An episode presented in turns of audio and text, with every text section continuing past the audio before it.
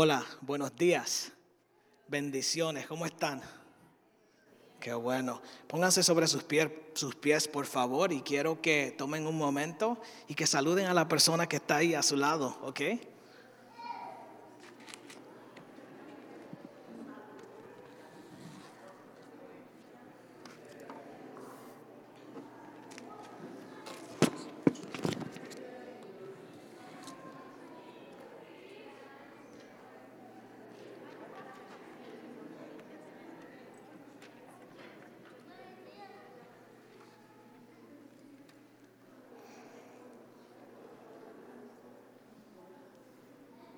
Ya, ya, ya, está bueno. ¿Qué pasó?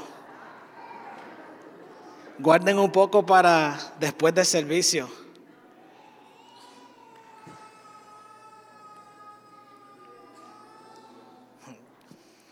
Bueno, mi nombre es José Luis Rodríguez para aquellas personas que no me conocen y tengo el privilegio de compartir la palabra de Dios con ustedes hoy.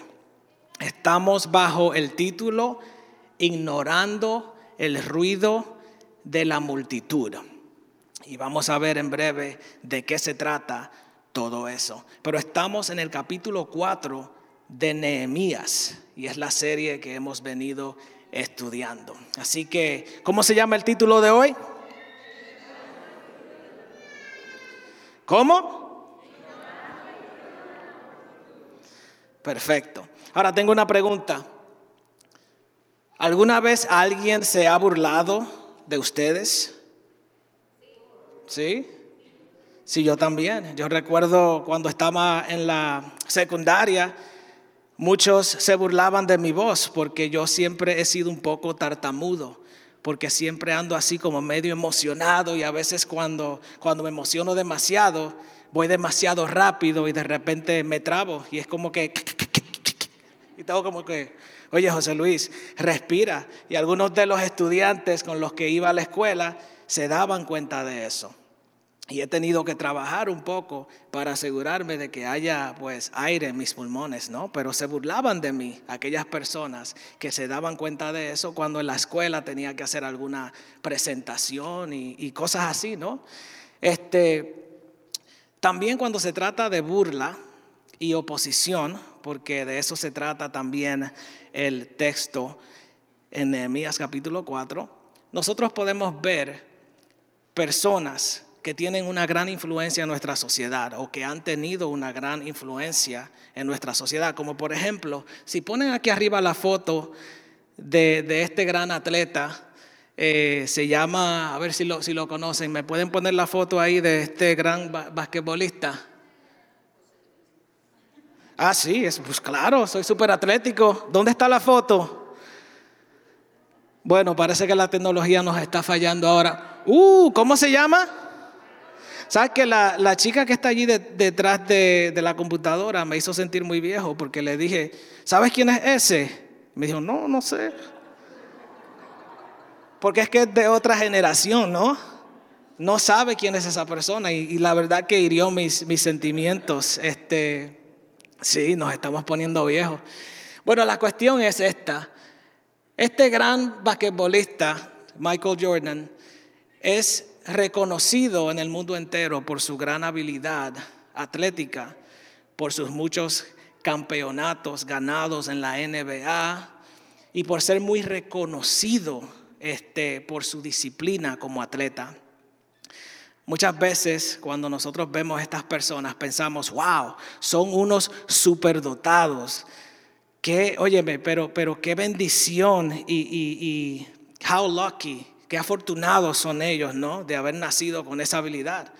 Pero cuando te pones a indagar un poco, sobre su historia, sobre su biografía, te das cuenta que hay muchos obstáculos que tuvieron que vencer para llegar a donde están. Si miran la foto de la izquierda y, bueno, de su derecha, ¿verdad? Ahí vemos ya su gran fama y su éxito. Pero si miran la foto de la izquierda, es una foto de Michael Jordan cuando apenas estaba en la escuela secundaria. Y saben, cuando Michael Jordan se propuso en su corazón ser basquetbolista o, jugar basquetbol, las cosas no fueron fáciles. Primero, el entrenador le dijo que no era lo suficientemente bueno y no lo aceptó en el equipo. Aparte de eso, todos sus compañeros de escuela se burlaban de él y hacían, y, bueno, se burlaban de él por su aspecto físico. Le decían narizón, le, decían cabezón y un montón de otras cosas de las cuales él habla en su biografía. Lo que quiero decir es esto, Michael Jordan es un gran ejemplo de lo que es aprender a ignorar las burlas, aprender a ignorar las voces de multitudes opositoras cuando quieres emprender un sueño, cuando quieres hacer algo, porque de seguro vas a tener oposición. ¿Sabes qué? Incluso Jesús dijo, en el mundo tendréis aflicción. Las cosas no siempre suceden inmediatamente y siempre hay un proceso y hay obstáculos que vencer. Nehemías es otro gran ejemplo de lo que es ignorar las voces de los opositores, de los acosadores y burlones. Y por eso menciono esto en esta mañana.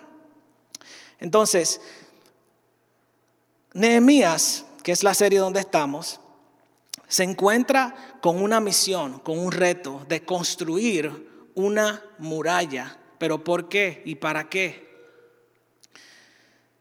La ciudad de Jerusalén, donde Nehemías iba a realizar su misión, se encontraba en ruinas, porque Jerusalén es parte de una ciudad y de un reino de una antigua monarquía de Israel que quedó en ruinas por causa de enemigos opositores, los cuales conquistaron su tierra, los cuales los dejaron desolados. Pero Dios en su fidelidad tenía como plan restaurar a su pueblo.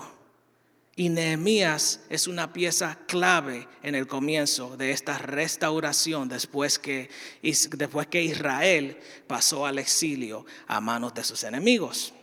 Entonces, ¿cuál es la misión de Nehemías? Reconstruir.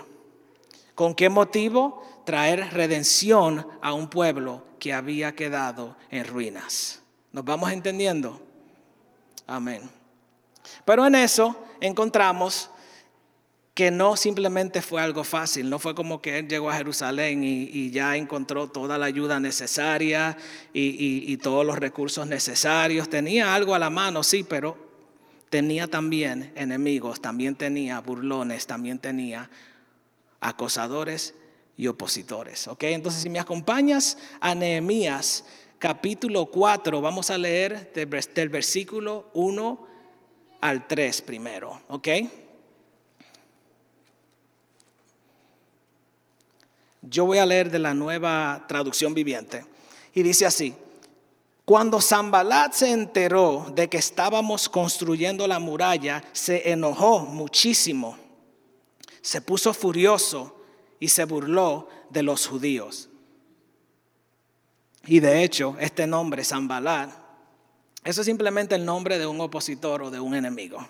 Israel estaba rodeado de enemigos, de enemigos al norte, al sur, al este y al oeste.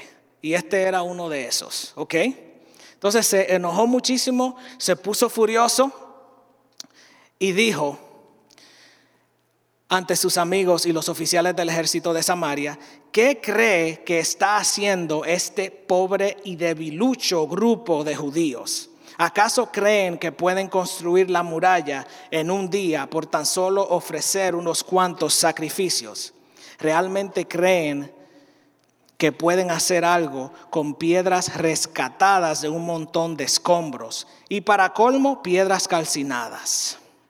Tobías, otro de esos acosadores y opositor, dijo, y aquí le dicen el amonita, que estaba a su lado, comentó, esa muralla se vendría abajo si tan siquiera un zorro caminara sobre ella. ¿Te das cuenta de la burla? Y ese último comentario me hizo reír a mí. Un animalito se sube a esa muralla y se va a caer, se viene abajo. Pero es una burla. no creen en la misión de Nehemías de reconstruir las murallas de ese pueblo para que queden protegidos y para que puedan volver a consagrarse a Dios. Ese es el punto. Pero ellos no creen ni tampoco les interesa ni les importa lo que Él quiere hacer o lo que Dios quiere hacer a través de Él. Entonces la pregunta aquí es la siguiente. ¿Cómo respondió Nehemías? O Nehemías, perdón. Y cómo podemos también nosotros responder ante la burla y ante la oposición. ¿Qué podemos hacer nosotros? Bueno, lo primero que podemos aprender de Nehemías es que él ignora la burla de esas personas. ¿Y sabes lo difícil que es hacer eso cuando alguien te insulta o se burla de ti? La primera reacción es que, pues quieres defenderte, si te, si te llamó algún nombre particular que no vamos a mencionar aquí, pues quieres también responder e insultar. Pero según el texto, Nehemías no hace eso, que sería como la, la, respuesta natural de muchos de nosotros, especialmente de los boricuas. Sí, hermano, yo, yo les digo, los, los boricuas tienen fuego en la sangre, son rápidos para... No, no, son tremendas personas. Estoy más o menos bromeando.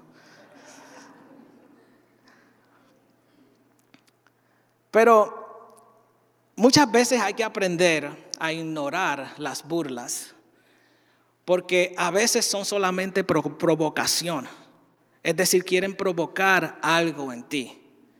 Esencialmente quieren provocar quizás desánimo, quieren provocar enojo, quieren provocarte a que hagas o que tomes una acción que quizás te perjudica o quizás para poder tener una excusa de arremeter contra ti. Eso es lo que hace la provocación muchas veces. Y las personas que son acosadores, expertos, lo saben. Pero tiene una, definitivamente tiene un impacto en nosotros, la burla, si no aprendemos a ignorarla sabiamente. ¿Ok? Eh, mi hija que está ahora mismo cursando el cuarto grado en la escuela primaria, eh, alrededor de hace unos tres años, tres, cuatro años atrás. Es una persona, una niña, vamos a decir, normal, ¿no? Que le, le gustaba corretear por la casa, vestirse eh, con vestidos, cantar, danzar, ¿no? Ahí andaba por la casa, ¿no? bien alegre. Y en el transcurso de lo que fue COVID y también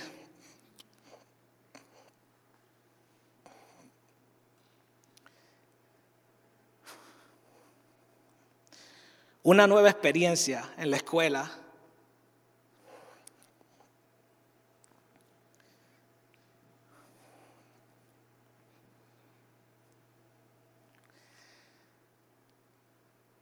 hubieron personas que se burlaron de ella. Y eso comenzó a tener un impacto negativo en su vida. Notamos el cambio.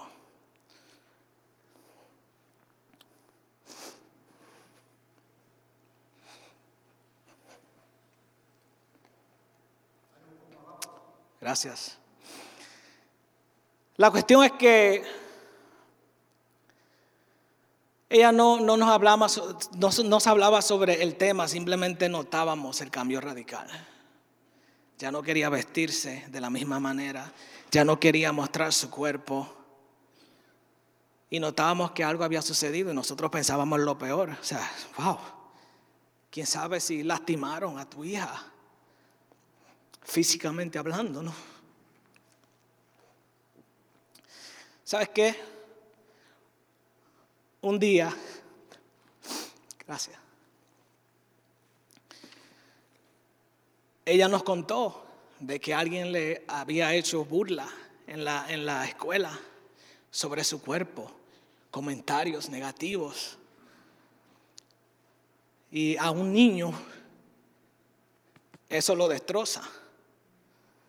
No son como nosotros los adultos que quizás podemos racionalizar las cosas, pensarlas, ¿verdad? Y llegar a una conclusión más racional. Y discúlpenme por la emoción.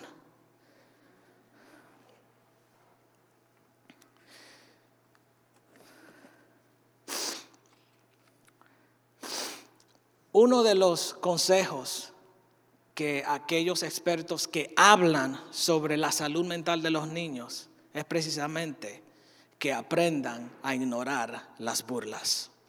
Porque no puedes controlar lo que las personas dicen, pero sí puedes aprender a ignorar las cosas sabiendo que realmente no son parte de tu identidad. Yo no sé cómo Nehemías se sintió en el momento, pero yo sé que tuvo un impacto en él. Pero Nehemías, en vez de reaccionar, lo que hizo fue lo siguiente. Nehemías buscó primero el consejo de Dios. Si vamos a los versículos 4 y 5, después de aquella burla, nos dice, entonces oré, escúchanos, Dios nuestro, porque se burlan de nosotros. Que sus burlas recaigan sobre sus propias cabezas y que ellos mismos sean llevados cautivos a una tierra extraña. No pases por alto su culpa, no borres sus pecados porque han provocado tu enojo delante de los que construyen la muralla. Y esa es una oración muy fuerte, ¿no? ¿Cómo es eso de que, Señor, no perdones los pecados de esas personas que nos están haciendo burla? Sí, ¿verdad? Que ellos mismos experimenten lo que nosotros hemos experimentado, que se los lleven al exilio también, ¿verdad? Y uno, uno lee esas palabras y uno dice, wow, ¿Qué tipo de hombre es Nehemías? No, porque no se supone que como cristianos nosotros tenemos que, que tener una actitud de perdón y de misericordia, y, ¿verdad? Pero sabes que Nehemías no le está hablando directamente a ellos. Nehemías está siendo honesto delante de la presencia de Dios. Y es mejor usted hacer eso que comenzar a insultar a las personas. Ir en secreto y decir, Señor, oh, cómo deseo que esos niños que se burlaron de mi hija y que le causaron ese daño este, emocional y psicológico, cómo deseo que desaparezcan de la faz de esta tierra, que lo consuma tu fuego. Uno se siente así, ¿sabes qué? Hay que ser honesto como tú te sientes y Dios quiere que seas honesto. Nehemías, ese fue el primer paso que dio fue a la presencia del Señor y se desahogó.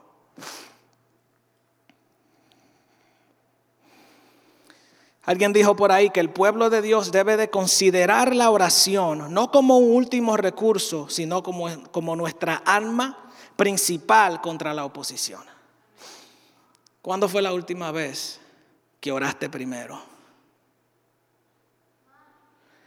¿Cuándo fue la última vez que en vez de, buscar arremeter contra alguien o de tomar alguna acción, primero doblaste las rodillas y, y buscaste el consejo de Dios.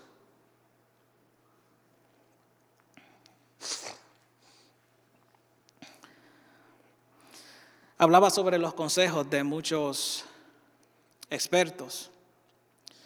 Y en la lista de esos consejos principales, el segundo es ese, ignora el ruido, ignora las burlas, ignora. Pero el número uno, el primero, es habla con alguien. Ve y cuéntale a alguien. Qué interesante, ¿no? Que eso es lo primero que Nehemías hace. Va y le cuenta a Dios. Y si alguien te está acosando de alguna manera o de otra, o tienes algún tipo de oposición, hermano, habla con alguien. Habla primero con Dios, pero habla con alguien. Nosotros reconocemos que nuestra máxima autoridad y que aquel que es soberano sobre todas las cosas y toda persona y toda situación es Dios. Habla con Él.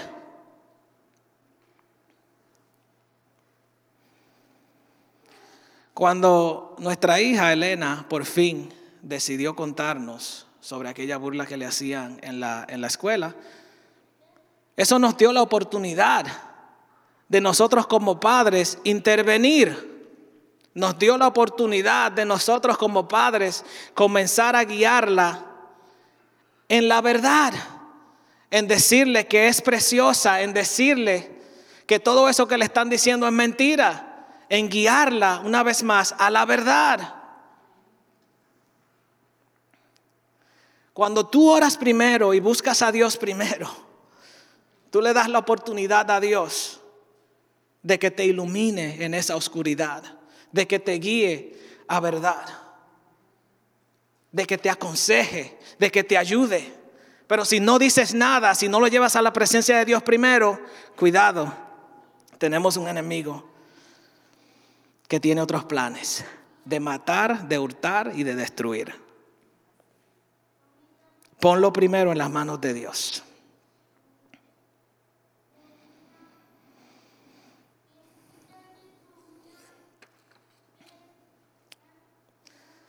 Entonces tenemos que aprender a ignorar. Tenemos también que aprender a orar primero, pero también tenemos que aprender a perseverar. Es decir, a seguir hacia adelante a pesar de. Aunque haya algo en contra, si sabemos que estamos haciendo la voluntad de Dios, en cierta cosa, debemos de aprender a seguir perseverando a pesar de. Si leemos Nehemías capítulo 4 del versículo 6 a 9, después que Nehemías eh, terminó de orar, bueno, hubo un lapso de tiempo ahí, ¿no? Que no nos dice pero lo que sí nos indica es que Nehemías no se detuvo y se siguió construyendo la muralla. Pero luego entonces, después de un tiempo, dice, por fin se completó la muralla alrededor de toda la ciudad hasta la mitad de su altura, porque el pueblo había trabajado con entusiasmo. Ellos dejaron de trabajar porque tenían oposición o burla. No, ellos siguieron. Sin embargo, cuando Zambalat, Tobías, los árabes, los amonitas, los asdodeos, todos enemigos, se enteraron de que la obra progresaba y que estaban reparando las brechas en la muralla en Jerusalén, se enfurecieron. Una vez más, aquí vienen los opositores. ¿Y qué hicieron ellos? Ahora no fue solamente burla, ahora también es, todos hicieron planes para venir y luchar contra Jerusalén y causar confusión entre nosotros, dice.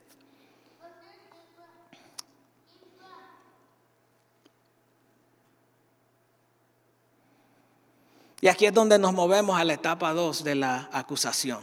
Porque muchas veces, la, bueno, el acoso y la burla muchas veces es solamente verbal. Pero hay una etapa 2 que también conlleva una amenaza física. Ahora no solamente se están burlando, ahora dicen, vamos a remeter contra ustedes, si leen el pasaje. Y estoy parafraseando. Ahora les vamos a hacer daño si continúan. Y eso es tan verdad, ¿no? En, ese, eh, en cuanto a este contexto y también en cuanto a nosotros. Si, si estás en una situación de peligro, a veces alguien te amenaza, primeramente verbalmente, pero luego, si, si se dan cuenta de que eso no tuvo ningún efecto en ti, se mueven o se van a esa etapa dos. De, ok, te voy a hacer daño ahora. ¿Y ahora qué creen? Quizás Nehemías esto es lo que necesita escuchar para dejar de, construir la muralla, ¿no? Ahora sí se va a dar por vencido. No, Nehemías vuelve y repite el mismo proceso de irse a orar, de ir a lo secreto, a lo íntimo con Dios, a buscar esa ayuda, en la que Él sabe que puede confiar una y otra vez, que es el tipo de ayuda que yo espero que si algo sucediendo, sigue sucediendo en la vida de mis hijos, que ellos siempre tengan la confianza de venir a mí como papá y decirme, mira, así me siento, esto me pasa.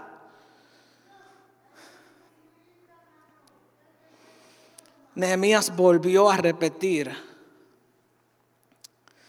las mismas acciones de buscar a Dios primero. Y en vez de darse por vencido, tomó una acción.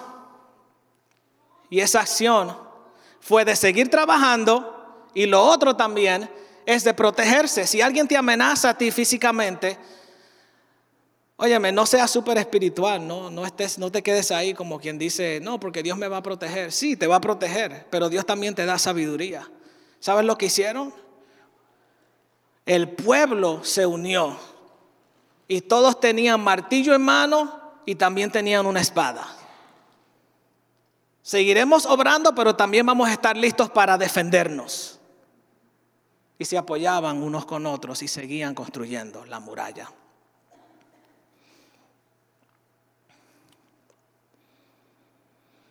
Así que hermano, mira, no te des por vencido. Si alguien te está acosando, si alguien se está burlando de los planes que Dios tiene contigo y que tú estás poniendo en marcha, no te des por vencido. Ve a lo secreto y busca el consejo y la sabiduría del Señor. Y también no tengas miedo de buscar el consejo y la sabiduría de tus hermanos. Es interesante que es un, muy alto porcentaje de personas que se dan por vencidos. Hay estadísticas que muestran que un 92% de, personas se rinden en el momento de que encuentran alguna, eh, eh, alguna oposición o cuando alguien se burla. 92%, la gran mayoría de personas. Y eso es algo que es claramente visible cuando ves los planes o resoluciones de nuevo año. Voy a ir al gimnasio. Después de tres semanas, ya no vas al gimnasio. Voy a hacer esto, voy a hacer aquello, voy a hacer lo otro. Es fácil rendirse. Es fácil rendirse. Entonces mi pregunta es, o mi reto, ¿en qué porcentaje vas a estar tú? ¿Te vas a rendir también ante la oposición y cualquier burla? No olvides que tienes recursos inagotables de parte de Dios que están a tu favor para ayudarte en la tarea que Él te ha dado. Amén.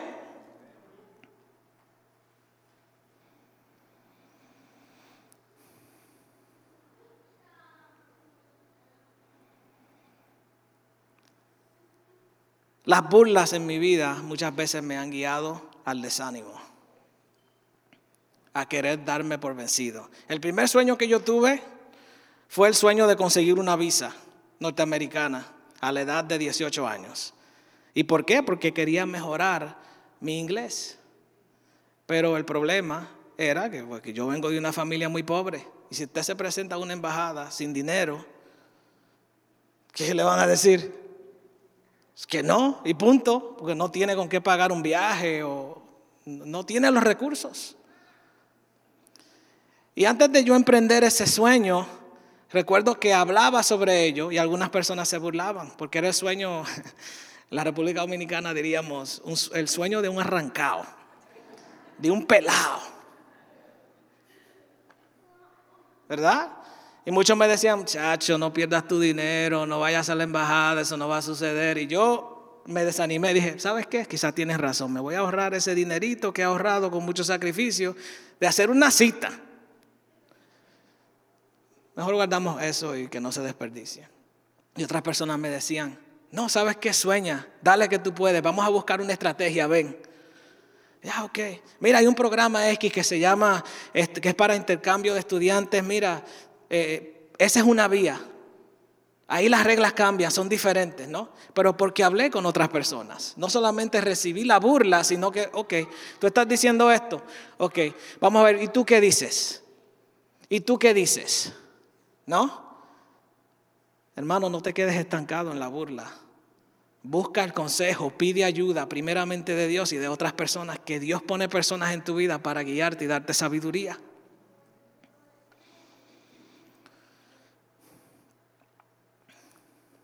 Si Michael Jordan hubiera tenido esa mentalidad cuando le dijeron narizón, cabezón, no eres bueno para el basquetbol, no estás en la lista de los seleccionados para el equipo de la secundaria, Michael Jordan no hubiera sido Michael Jordan. Si Nehemías hubiera tenido también esa mentalidad y hubiera dicho, wow, ¿sabes qué? Esa, esa muralla no es lo suficientemente fuerte, eh, ¿sabes que no tenemos todos los materiales que necesitamos? ¿Sabes qué? Es duro el trabajo, es verdad lo que ellos dicen. No hubiera construido la muralla. Y si Jesús hubiera tenido esa mentalidad de desánimo, no hubiera ido a la cruz a entregar su vida por ti y por mí porque ciertamente tuvo la oportunidad en muchas ocasiones de retractarse de su propósito. Y aquí está la segunda imagen, si me la pueden poner. Esa es una imagen que refleja, pues, de la película La Pasión de Cristo, pero refleja a Jesús en agonía, orando en el jardín del Getsemaní. La palabra de Dios usa esa, usa esa palabra, esa definición, agonía. Y si notan en una de esas imágenes, su sudor se convirtió en sangre por la agonía tan grande. Y de hecho, eso es una condición médica también, si lo buscan, eso es una realidad. La, gente llega a tal punto en que se siente tan agobiado que, que puede comenzar a sudar sangre por el peso tan grande de lo que significaba llevar o cargar nuestros pecados en la cruz. Pero ¿qué hizo Jesús? Padre, si es posible, pasa de mí esta, esta copa, pero que no se haga mi voluntad, sino que se haga la tuya. Y yo me imagino también a Nehemías diciendo, Padre, estos se burlan, ellos dicen una cosa, pero Señor, que se haga tu voluntad, no la de ellos.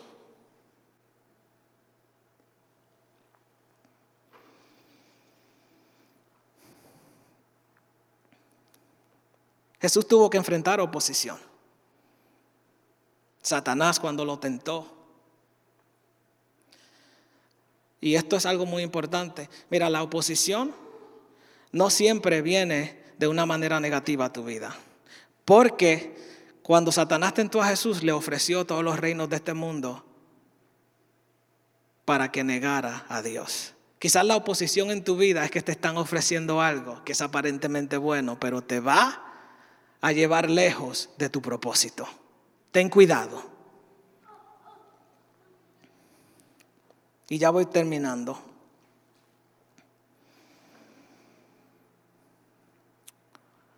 Pedro también, cuando Jesús le dijo lo que tenía que suceder con él. Le dijo, Señor, esto no puede ser posible, esto no, esto no puede ser así. Y esas son las famosas palabras de Jesús en ese momento cuando le dijo, aléjate de mí, Satanás. Palabras duras, ¿no? Pero es una oposición que también viene de adentro. A veces la oposición viene de tu círculo más íntimo.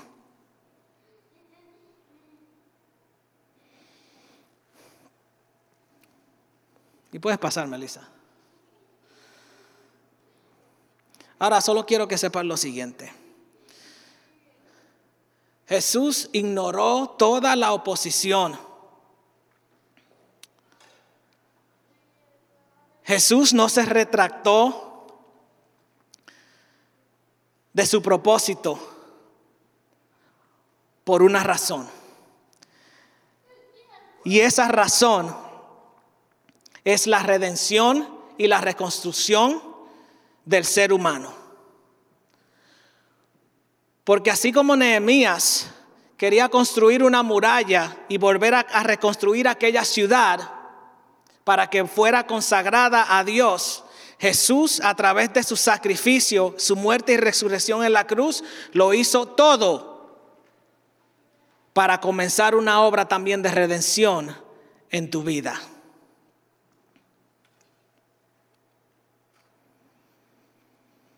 Así que hermano, en medio de la oposición, no te olvides que tienes un Dios misericordioso que siempre está dispuesto a escucharte. No te olvides que a pesar de la burla y de la oposición, Dios tiene recursos inagotables a tu favor para ayudarte. Así que no te des por vencido. No te des por vencido. Ponte de pie y permíteme orar por ti mientras adoramos al Señor con un último canto. Padre, gracias. Gracias Señor porque eres bueno y porque siempre podamos, podemos contar contigo y en tu plan de redención a pesar de la oposición que podamos enfrentar en nuestras vidas. Ayúdanos Señor a recordar que tú estás a favor nuestro y que vas delante de nosotros y que lo único que tenemos que hacer es rendirnos a tu plan y a tu propósito y tú te encargas de lo demás. Gracias Señor, en el nombre de Jesús. Amén.